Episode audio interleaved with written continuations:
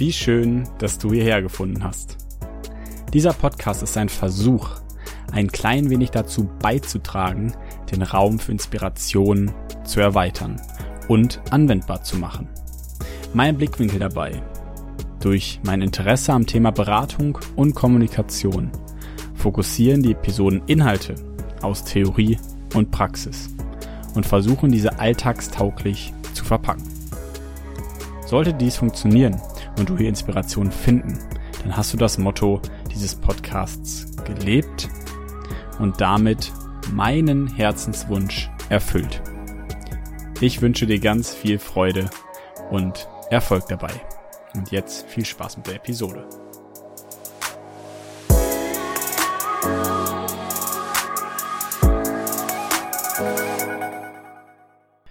Ich möchte heute im Anschluss an die letzte Folge ein wenig Selbstkritik üben.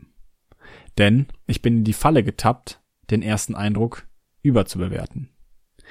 An der Stelle möchte ich die Ansichten aus der letzten Episode aber nicht relativieren.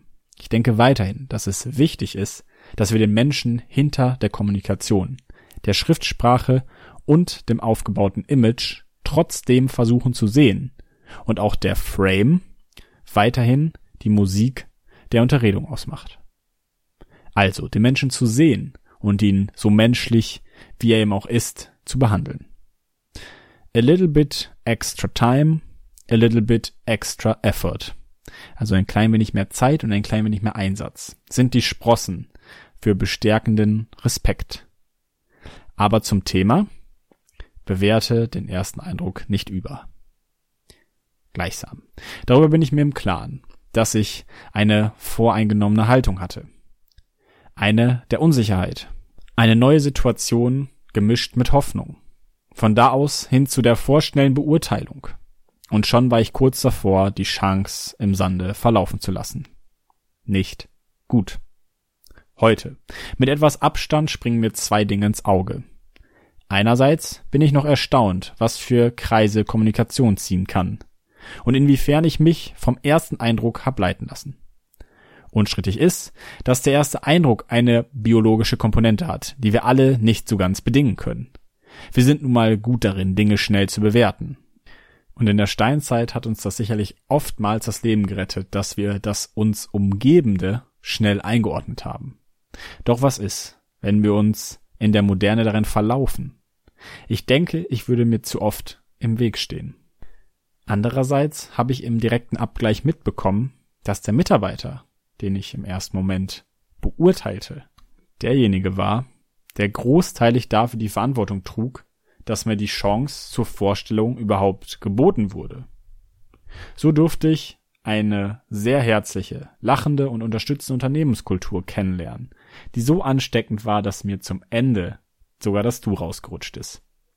Ebenfalls war der menschliche Kontakt dann doch auch herzlicher als der digitale definitiv ein immens wichtiges, selbst inspirierendes Learning für mich. Durch die gesamte Bewerbung habe ich reflektieren dürfen, wie wichtig es ist, den eigenen Eindruck zu überprüfen. Immer besser darin zu werden, den ersten Eindruck so detailliert wie möglich auszuarbeiten. Notiz an mich, prüfe besser einmal zu viel, als einmal zu vorschnell zu urteilen. Den Schritt nach vorn zu gehen, sich überzeugen zu lassen, den Mut zu fassen, hinzuschauen, unterdrückt im Keim, dass ich an sozialer Kurzsichtigkeit erkranke. Denn klar, aus der sozialen Arbeit kommt, erkennen wir und erlernen wir eine offene Haltung sogar professionell zu nutzen. Und dennoch passiert es mir so leichtfertig, dass ich sie nicht unbedingt an den Tag lege.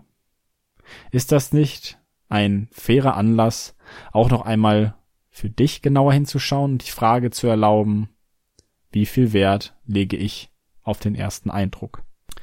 Nutzen wir einmal an der Stelle die Metaperspektive. Hätten wir nicht ohne den vorschnellen ersten Eindruck weniger soziale und politische Differenzen? Würden wir nicht viel weniger urteilen, sondern viel eher verstehen? Denn du kennst es so gut wie ich dass wir den Menschen auf den zweiten, dritten, vierten Blick nochmal besser kennengelernt haben. den Job auf den zweiten, dritten, vierten Blick doch spannender fanden oder die Situation auf den zweiten, dritten, vierten Blick dann doch ganz anders einschätzten. Und so wird ein Missgeschick vielleicht zu einer Chance. Ein Fremder vielleicht zu einem Freund. Der Gedanke an eine Absage vielleicht doch zu einem Traumjob. Und nein, damit meine ich nicht, dass irgendwas mit dem Job in trockenen Tüchern ist. Jedoch habe ich das Gespräch heute sehr genossen und bin wahrlich dankbar für die Chance. Denn wenn ich nicht aufmerksam bin, dann fällt mir vielleicht letztlich die Sache hinter der Sache einfach hinten über. Obwohl wohl möglich gerade genau dort das Gold von morgen begraben liegt.